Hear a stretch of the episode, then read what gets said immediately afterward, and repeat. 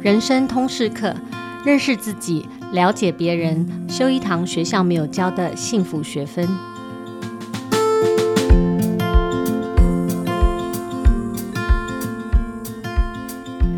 大家好，我是人生通识课的主持人齐宇，也是亲子天下的创办人和负责人。又到了我们每个月固定一次和妍希谈谈自我认识和自我领导的单元。嗯、我先为第一次听这个单元的朋友再前情提要一下。我们今天的教练是人才潜力分析和组织领导的顾问林妍希。妍希之前呢，担任 DDI 美商顾问台湾分公司的总经理，以及全球的董事顾问。现在也是呃台湾对年轻世代很具代表性的一个教育非营利组织“为台湾而教 ”TFT 的董事。那上次我也介绍过，他也是我们亲子天下主管团队的领导 mentor。那我先请妍希跟大家打声招呼。大家好，我是妍希。啊、三月底第一集啊、这个节目哈，我们当时简单介绍了妍希的一个专业的经历，我们也谈了自我认识的几个面向，包括人格特质、内在动力，还有。啊、C A K E 上次妍希带给我们的一个架构啊，关于能力、特质、知识、经验这样的一个自我认识的架构。那今天我想请妍希分享关于自我认识的另一个面向，也是我自己觉得很实用啊、很有帮助的一个自我理解的角度。主题是压力下的反应跟行为。那当初妍希带着亲子天下的高阶主管做过一份心理特质的测验啊，那这份测验中有。呃，每个人的人格特质啊、动力啊等等。那我们当时做的时候，不管同事或者主管或我自己啊，跟妍希一对一的反馈和引导的时候，大家讨论最多的就是这个主题哈、压力下的反应跟行为。嗯，多数都是我们所谓的黑暗面或者是负向行为。我当时就很好奇哈、为什么企业看人才潜力啊？或者是谈组织领导等等，会从这个角度切入。那嗯，为什么了解自己压力下的表现跟行为很重要？我也想请妍希先分享一下。好，谢谢呃，齐瑜刚刚的介绍啊。呃，因为我过往是在顾问公司长达将近快二十年，那我可以先分享一下，就是我们的一些方式，在帮助企业辨识人才跟培育领导人的经验。那为什么呃了解压力下的自己是一件很重要的事情？我觉得有两个很主要的原因啊。第一个呢，就是我认为压力是测试你能耐的水晶球哦。在过去，因为呃两家顾问公司都是心理学家所创立的公司，所以呃我们在协助企业的过程当中，会运用非常多呃心理学研发的方法论跟呃评量工具，去帮助呃我们。了解这个我的对象，也帮助这个呃 leader 去了解自己的内在动力、特质倾向，还尤其是呃在压力下的行为倾向。譬如心理学界有很一个很有名的呃方法叫做评鉴中心。那评鉴中心就是透过高压力的情境设计，去呃测试你在应对变化跟压力的反应，然后去判断。呃，你的强项就是你在压力底下，你还是能够展现出一个很出色的能力。那我们称它为强项。嗯，啊、呃，甚至我们也会从这里面去判断，也许你的 skill 还不够成熟，但是你已经有这个 skill 的潜力。那我们通常来讲是不太去谈所谓的缺点这两个字，因为我一直认为缺点跟弱点是不一样的哈。所以我们在这个过程当中也会去看到说他还没有发展出来的那个能力是什么。这跟念书考试是完全不一样的，也不是你是名校，或者是你是第一名毕业就会在评鉴中心里面表现的比较好。那我也把这样的方法呢，就用在为台湾而教这个每年的选材上面。像每年 TFT 呃，大概会招募到偏乡教书两年的年轻人。以去年来讲，你知道我们收到将近一千份的履历哦，啊，一千份的履历。哇，那个只只收很少的人哈。对，我们大概收六七十位，嗯，所以你看录取率大概只有六七 percent 而已。嗯。那你想想看，说要如何在这么多人当中去选出最适合这份工作的人，倒不是不好，啊，不是好不好的问题。其中团体面试这一关，它就是一个迷你版的呃情境的模拟。看看应试者在压力底下他是怎么跟人家沟通，怎么跟人家合作，甚至他有没有抓到问题，然后怎么去解决问题。嗯，所以其实，嗯、呃，可能妍希谈的这个角度跟我们一般想象那种心理学谈说哦，如何调试在压力下的这种方法等有点不太一样，对不对？他是把压力当成是一个你在选材。或者说你在看待这个人有没有 作为 leader 的潜力的一个非常好的一个培养皿，或者是一个测试环境，就是你讲评鉴中心的概念。没错，所以刚刚呃是第一点，那现在第二点呢，就是我认为压力是成就你的魔法师。嗯。最近迪士尼有一部动画片叫《青春养成记》，我不知道齐有没有看，我看了两遍。嗯，它会变成那个红熊猫。那个呃，片中女主角美美啊，她是一个十三岁的女孩嘛，嗯、其实就也是一个学霸，就很有自己的想法，然后什么事情也要求自己要符合妈妈的期待。就有一天不小心被他妈发现他暗恋了一个超市的男孩，然后妈妈知道以后立马带着他去警告对方。对，那这件事情对他压力很大。嗯，她是第一次严重的情绪失控，因为实在是太丢脸了，他就觉得。呃，在那个男孩子面前觉得丢脸，在妈妈面前他也觉得很呃让妈妈失望，嗯、所以他在房间里面对着镜子说：“这个事绝对不会再发生。嗯”其实他就是极力想要回到自己原本好女儿、好学生的形象，嗯、形象就没有想到隔天醒来的时候，自己变成一个红的又大又臭的 红色的 panda，对，他吓坏了，他很怕被人家发现。后来他才知道说：“哦、呃，原来这个是他们家的一个呃特殊上天赐给他祖先用来保护当。”是家园的特异功能，而且家人已经找到对策，就是透过良辰吉时的施法，就会让这个能力给消失。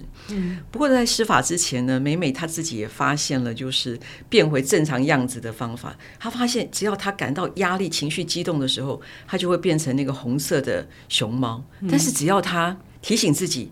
深呼吸，然后冥想啊，去感受到好朋友对他的信任跟爱的时候，他就会变回那女孩子的样子。嗯，那最有趣的是，让他很意外的是，居然很多同学喜欢他变成熊猫的样子，嗯，然后觉得毛茸茸的很可爱，对，然后让人家看了就会忍不住的笑，嗯，所以有同学就愿意付钱请他用 Panda 的这个 样貌去参加自己的生日 party。对，那当然，美美最后选择了不同于家中长辈的方式。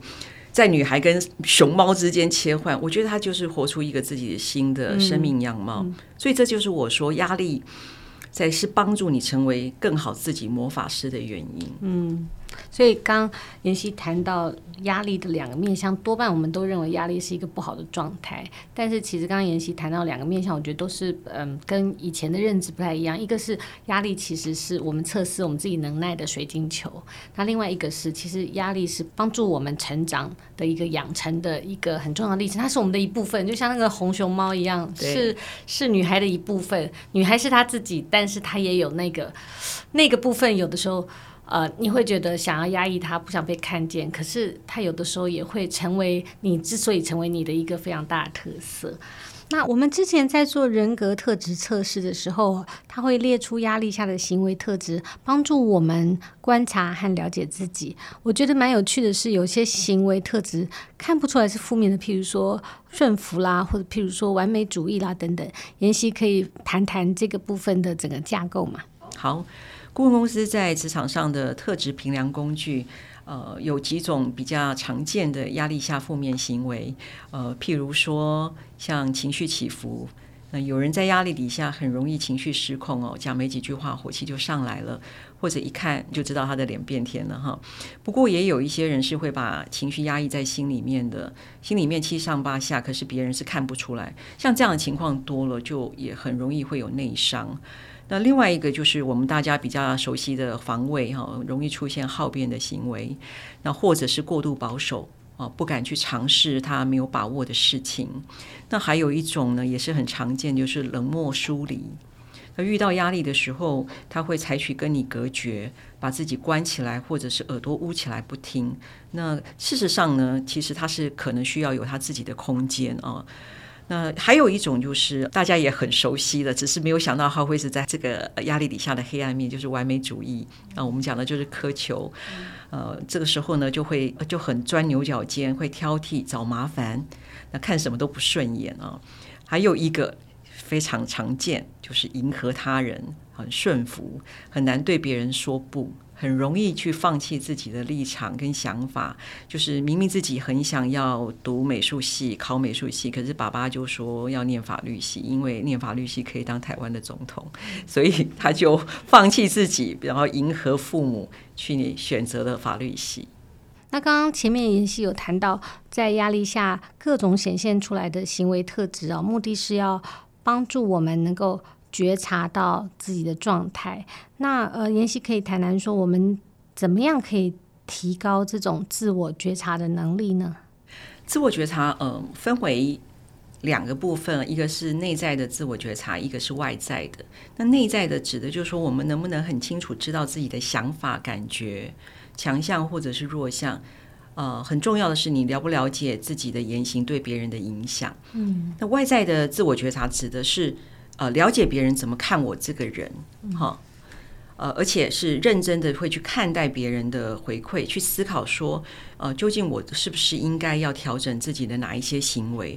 呃，那不管是内在或外在。无非我们做自我觉察，是希望透过自觉来改善行为，让你成为自己期待成为的那一个人。嗯，所以嗯，不论你是家长或者是还在念书的学生，我分享呃三个我自己在呃协助企业领导人时候经常会给的建议啊。第一呃就是北极星哈，寻找你的北极星。我觉得任何人都一样，包括爸爸妈妈，包括呃，不管你现在有多么有经验，always 都要去想一想你，你想要成为一个什么样的人？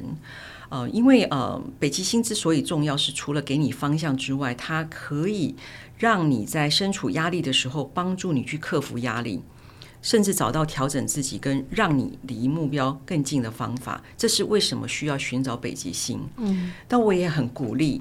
嗯，不管是自己或者是家长，可以帮助你的孩子，就是帮助他们去想象十年后的自己。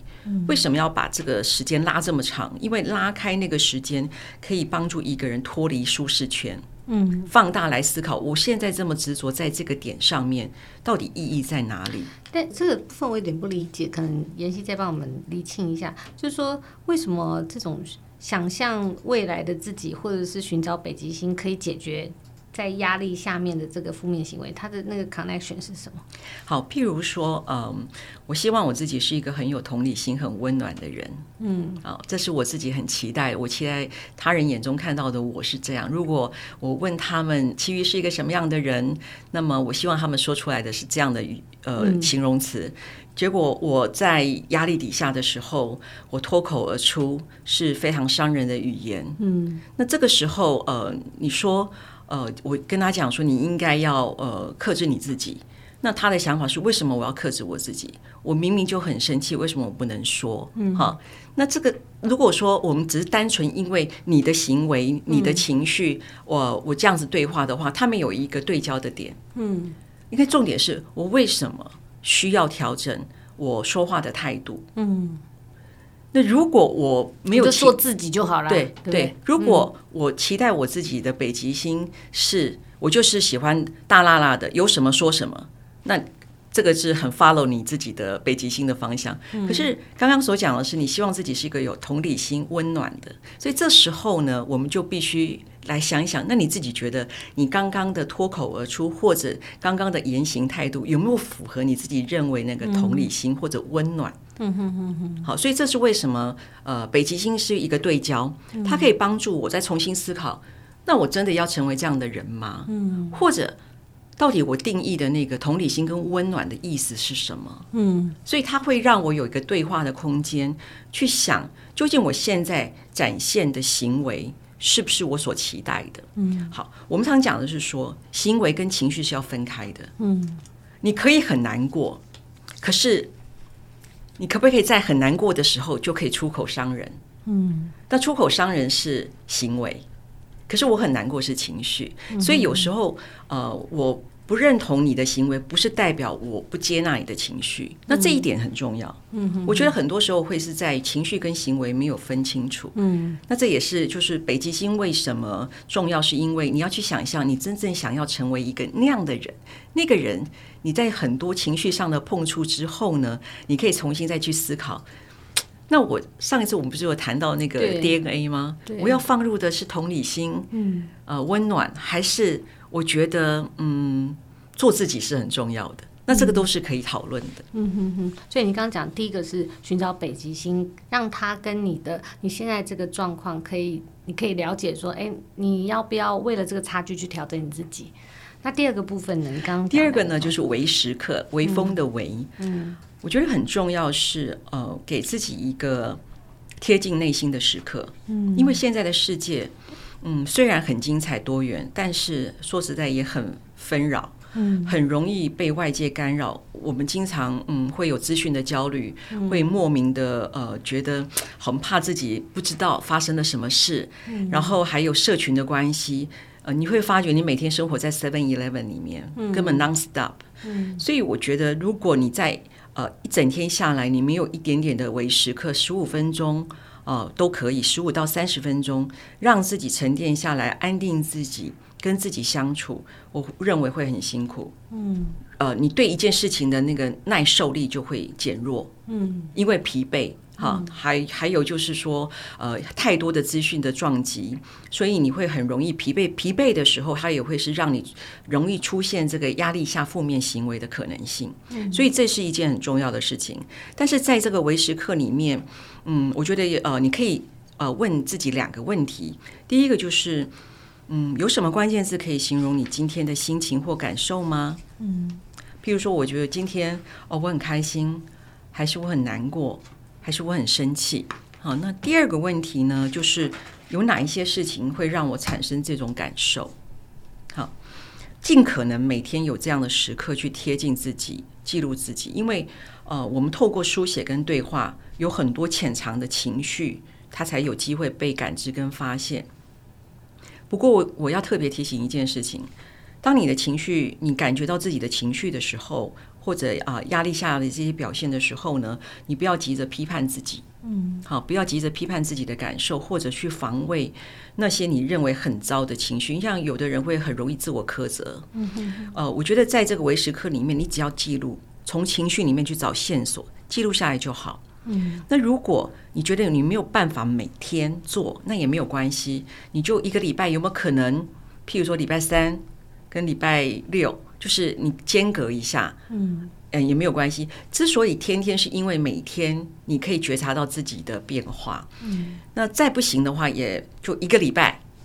我想一个礼拜要至少要给自己一个半小时的时间，安静下来，去整理一下过去这一个礼拜，呃的我是不是呃如我自己预期的、期待的那个样貌出现。那自己的喜怒哀乐的起伏是什么？这个呃，这个是属于自我觉察、自我内在的觉察一个很重要的时刻。像我们常也在鼓励说，嗯，尤其是全职主妇在家里，那他们也也要有所谓的 me time 啊，离开孩子，离开。呃，家庭中其他的事物，或者离开自己的工作，哈，离开先生，他有一个跟自己相处的时间。我想，这个可能对每一个在现在这种纷扰社会里面，然后时时处于压力中。现在我觉得不容易观察压力的问题是你，你 always 在压力里面。对，你以为你在家这个没有工作就没有压力，其实也不是。没错，你 always 在那个压力压力的氛围里面。比如说疫情是一个压力，战争是一个压力，每天打开电视，你都觉得。每一件事好像与我有关，好像接下来会怎么样了？我是不是要该预备一些什么？所以刚呃妍希讲的，我觉得两点都非常重要。一个是寻找北极星，哈，常常去对标那个啊，看远方的时候会帮帮助我们稍微对眼前脚下的这些事情不那么焦灼。那另外一个是说，每天给自己一个微时刻，去记录你自己的心情反应，然后也不要急着批判自己。对，然后了解自己的变化，去看到在嗯每一天的生活这个呃时刻里面，也许也可以找到有一些可以呃鼓励自己的成长，看到自己的成长跟变化。对，那第三种呢，就是找别人当你的镜子，嗯，这是属于外在的自我觉察，嗯，你可以先从你信任的人身上开始，良师益友啦，嗯，或你的同学啦，你的好朋友，其实父母可以是你的良师，也可以是你的益友，嗯，请他们分享看到的你。嗯，然后我要记得哦，不要只有讲说你觉得我要改善的地方是什么。嗯，我们通常都不会这样子，只有讲所谓我要改善的地方。我一定讲，呃，分享你看到的我，你觉得有哪一些特质，有哪一些好的地方是值得我多去发挥的？好，还有有没有观察到在压力下我会出现哪一些行为表现？嗯，啊，我这就是找别人当镜子。那当然，你也可以把自己内在对自己的觉察去分享给他们，听听看他们的观察。因为我们讲说，嗯，有很多时候盲点就是这样。盲点并不是说我看不到我自己的弱项哈，有时候盲点是我过度苛求我自己，我觉得我很糟，我觉得我做的很很不好。可是你去问。呃，其他的人他们根本完全没有感觉，所以为什么需要适度的去找别人当你的镜子，听听看他们眼中的你。你认为很糟的地方，他们觉得很美好，就像刚刚那个 panda，对，那个美美觉得自己好丑，又大又臭，结果人家居然喜欢的不得了，嗯、好可爱，对，所以你呃自己自我觉察，你去找别人当你的镜子的时候，他可以提供你不同的呃看法跟资讯。所以另外一个我会提醒呃，或者是建议你，或许呃也可以找一个呃同学跟你一起，两人一组，哈，那每周一个时间去分享。彼此在这一个礼拜里面对自己的觉察还有学习，然后请对方啊给自己回馈。那这是你信任的人，你们两个一起共好，透过合作的方式哈，让彼此呃先习惯这样的反思跟回馈。让他养成呃，这是一个既定持续的行为。嗯，所以妍希这次也特别为听众朋友设计了两张的自我检测表，我个人觉得非常的实用啊。因为呃，听众朋友可能没有机会做到我刚讲的，我们在做企业版的这种专业心理测验。可是妍希帮我们整理出的两张检测表，很适合当成这种自我反思或者深入探讨、了解自己的一个架构。妍希也许可以解释一下这个表的用法。好，我在设计呃两张表格。我这次有设计一个，就是呃在第一集的时候，我们有提到 C A K E 的部分，嗯呃，然后呃我把它呃加入了，就是我的梦想，我的呃志愿这一块，就是让大家可以去想想自己的北极星。对，对，所以一张表格是在呃从上一次的延伸。那今天在压力下。呃，事实上，它很适合在呃我们自我反思的时候，自己去想想看，到底有哪一些情况会让我产生心理的压力啊、呃？然后呃，去想想看，呃，譬如说呃，看到别人表现很好的时候，我可能也会有压力，因为、嗯、可是这个时候你会产生哪一些情绪或感受呢？你可能是因为会觉得很担心自己的表现，呃，会不会呃没有他那么好？所以你可能产生了焦虑、紧张，然后，但你可以问问自己，这样的呃情绪有没有影响你？因为也许有的人不会影响他的行为，他虽然会焦虑，但是他还可以控制他自己的表现。可是有的他会因为这样而失常。那另外一个是换一个方式让大家想一想，呃，譬如说什么事情会让我生气啊？什么事情会让我焦虑？或者什么事情会让我感到后悔？啊，什么事情会让我感到委屈？尤其呃，我想我们有时候也会觉得好讨厌自己哦，嗯，哦，或者会有时候就在想说，天哪，我工作压力这么大，然后呢还要扮演这么多的角色，又有职员的角色，又有主管的角色，然后又有人家夫夫妻的这个角色，还要当好这个爸爸妈妈，很累。会让自己感到怀疑人生哈，所以你也可以想一想这一些，其实这一些都是不带批判的，只是让你先整理自己，呃，去发现自己在什么样情形之下会有哪一些情绪发现。所以我看到这个表格里有几个项目嘛，第一个是说，呃，在想一下，说我自己在什么时候会出现。以下的情绪跟感受，刚妍希有讲了生气啊、焦虑啊、好后悔、紧张等等。那出现这样的情绪感受的时候，我会出现什么样的行为表现？这个是第二个，其实可以自己观察。那我我自己后来在写这个呃表格的时候，我觉得最有趣的是，嗯、第三个题目就是说，当我出现这样的情绪跟感受的时候，我希望别人怎么样对我？当时妍希有带着我们这样做嘛？好，比如说别人看到你，发现你就这个情绪高涨，或者是哈很很很激动的时候，你希望别人怎么样跟你沟通？那或者是说从另外一个角度，妍希也当时也带着我们做说，哎，你这是你自己观察你自己，你可以找另外一个 perspective，就是找别人当你的镜子，去看一看，去对应照看看，说是不是你观察的。那个你也是别人眼中看到的那些状况，你有没有什么忽略的地方？没错，其实你讲到这一点，我想到一个例子啊、哦。我先分享原本我要分享的例子，免得我忘记，因为年纪大了。就像这样子，就像你看哈，我自己。担心年纪大会忘记，所以我需要其余你提醒我。对，这就是你刚刚所讲的方法啊。那我因为经常要扮演教练的角色，有些时候我就会先询问，呃，我会先询问当事人介不介意我访谈跟他共事的人的一些看法，对他的观察，嗯，然后呢再摘要下来，让当事人去了解别人眼中的他。就像我讲的是镜子的问题。那有一次我的对象呢，就是一个公司很极度看重的高潜力人才。那别人的回馈是哦，他很聪明，然后工作很认真，能力超强的，但是没有人想要跟他合作。那我细问原因，为什么呢？嗯、他说他从来不会跟你打招呼，嗯。啊，沟通的时候呢也得理不饶人，然后不然就是对别人说的话不认同的时候就翻白眼。嗯，我特为什么特别要讲这个地方，就是不打招呼是一个行动行为，嗯、啊，呃，这就是我刚刚讲情绪跟行为要分开哈。那我们要改善自己的话，是要从行为去调整。好、嗯，所以呃，就问到这些关键字，然后我就告诉他，他很惊讶，他说我从来不知道自己在别人眼中是这样哎，嗯，然后而且他说我其实没有那个意思，嗯，好，所以当然后面我们就会谈到说是怎么样去调整，就像刚刚你说的，所以有时候呢，呃，我在呃协助一个高阶主管，他是一个非常。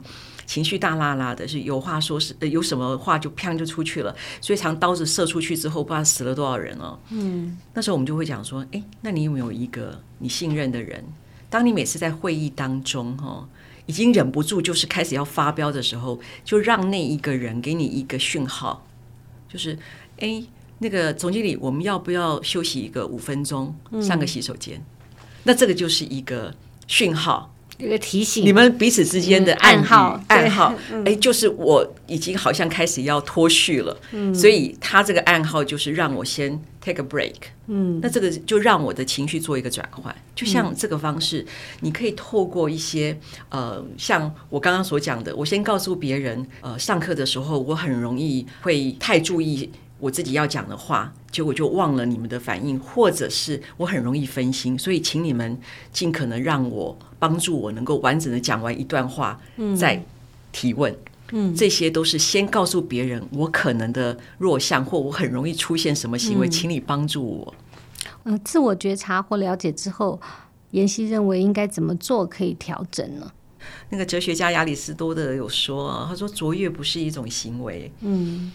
它是一种习惯，我自己很认同，因为我觉得习惯会决定成败。嗯、所以呃，你当你自我觉察之后，你可以怎么调整呢？我觉得呃，第一就是你可以当自己的教练，看一看你每天觉察的自己，跟你自己渴望成为的那个我有没有什么不同。这是第一个动作哈。如果相同，我觉得恭喜你；如果不同，我更要恭喜你，因为那是成就你的机会。想一想。那个不同是会帮助你更靠近北极星呢，还是让你离目标更远？那如果它可以帮助你更靠近北极星，那是不是有哪一些人事物或者是方法可以帮助你去更新你自己？第二点就是情谊他人。那就像我刚刚前面提到的高潜力人才，嗯，他很意外别人眼中的他其实不是他想要的形象。那我就问他。你想要调整自己吗？他说他很希望能够调整，因为他没有那样的意思。嗯，所以我就请他想一想，呃，别人觉得你不尊重他们，但你自己本身有没有感受过被尊重的经验？嗯，如果有，是别人做了哪一些动作让你觉得你是被尊重的？那我希望让他去呃刺激他去想是什么行动，因为我们不会读别人的脑。嗯，我们一定是因为你的言行，嗯，然后我解读你的言行是什么意思，所以为什么我们会有请、谢谢、对不起这一些很重要的？大家可能会觉得很八股，可是它真的是心理学上面研究出来，人与人之间，当你说谢谢的时候，我的感受会带给别人什么样的感受？所以我觉得就是第二点，你要去思考有哪一些行为，因为呃，只有行为改变，哈。你才会可能有机会去养成一个好的习惯。那当然，如果你打从心里面就是很认同然后才愿意去改变这个行为的是很好。可是有一种情况是，呃，我要讲，我们常常讲说，先要知再到行。可是有些时候是你必须先行动，你有了一些新的经验，他可能会回过头来改变你的思维。嗯，好，这是很不一样的。因为我也曾经碰过，呃，一些领导者会跟我说。那不会有用的，那真的有用吗？我觉得人是不可能改变的。嗯，所以有些时候我就会跟他讲说：“你想不想改变你自己？嗯，你先不要管改变有没有用，你想不想？嗯，如果你想，你可不可以接受我给你的一个建议？你试试看一个不同的方式，你先试了，我们再回来讨论。这个就是在让行为改变。”先发生，然后这个新的行为经验会带给他不同的感受，或者是资讯，他才有可能去改变他的思维。所以有时候是反着做的。嗯嗯嗯，这是为什么我说，呃，不管是自己的当教练或者当别人的教练，呃，很多时候要记得。从情绪或者想法要拉回来，所以我们可以做什么帮助你更靠近你期待的自己？这就是我刚刚讲第二个动作。为什么要回想？到底是做了哪一些动作，让你感觉到自己是被尊重的？好，然后第三个问题才会是：如果你不希望被误解，是一个目中无人、不尊重别人的人，你可以做什么？你刚刚所回想的那些动作里面，你自己觉得你可以。先做哪些动作开始？因为是他亲自感受到那个被尊重的感的行为嘛，所以他就可以这样。那在这个部分，呃，就是我刚刚讲的那个例子啊，那个高潜力的人才，他就从什么开始？你知道，从跟别人打招呼的行为开始，这么简单，就这么简单，的一件事情。对，可是呢，一开始一定会不习惯，这是很正常的。很有些领导者会跟我说：“哎呦。”我一关心他们，他们吓死了，以为发生了什么事，是不是做不好？所以老板要来关切我。我说，所以你要继续做，不是因为他惊讶吓到了你就不做了。嗯，那就表示你以前做的太少了，或者不做，他才会吓到。所以你的目的，你不应该因为别人的惊讶反应而断绝了你走向北极星的这个。行为过程啊、所以很重要是，呃，你如何去学习啊、呃，展现自己所期待的样貌，然后要持续下去，直到他养成习惯，他才有可能改变。嗯妍希讲到这里，我想先岔题一下，顺便补充一下，我想跟妍希合作这个节目的起心动念啊，其实很希望就是把亲子天下的这些核心的呃听众们，包括家长、老师，还有关心教育的工作者们，我们一起哈能够把所谓的视野拉远一点，嗯、透过。妍希长期和企业合作，了解职场还有工作者的潜力人才的需求。我们可以以终为始的看见哦，我们在家庭跟学校应该关注的一个重点，就像妍希刚刚讲的，很可能不是那些国英数设置啊各自专业科目眼前的成绩啊，而更多的是他在这个非认知能力上的培育哦。那今天谈到压力下行为的一个自我觉察，还有改变，就是一个啊蛮重要的学习。我想要特别提醒呃大家的是，虽然我谈了一些企业的例子，不过呢，呃各位家长们，我们现在教养的孩子，无非就是希望他未来能够有他自己的一片天，好，不管他是在哪个企业、哪一个组织。呃，所以很重要的是，呃，要小心，呃，我们很精雕细琢的孩子，呃，到底未来还在一个所谓的商业世界里面呢？究竟他能不能展现出他自己的样貌？在我过往的经验里面呢，我真的看了不少非常多的名校，国内外的名校，呃，在我们的评鉴中心的测试里面呢，他就。真的是宕机，所谓的宕机就是他连想要呃表达他的意思，他都因为那个压力而让他没有办法表达出来，这是一个很真实的情形。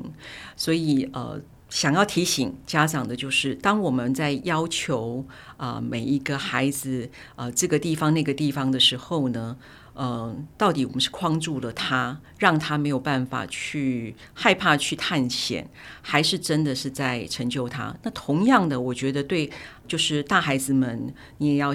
自己想一想，当你在呃很跟自己过不去的时候，或者呃找自己麻烦、找别人麻烦的时候，究竟呃你是希望成为一个什么样的人？